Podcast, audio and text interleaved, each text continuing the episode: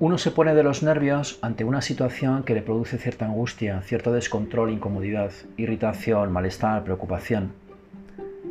A uno le pone de los nervios que su equipo esté al borde del descenso a segunda, que no sepa su calificación en el examen, el desconcierto por saber si está contratado o no, si se confirma el embarazo de su mujer. Normalmente a uno le pone de los nervios algo, hay una situación externa que provoca este estado momentáneo. Sin embargo, existe la posibilidad de que perdure en el tiempo. Momento en el que uno ya no se pone, sino que está de los nervios.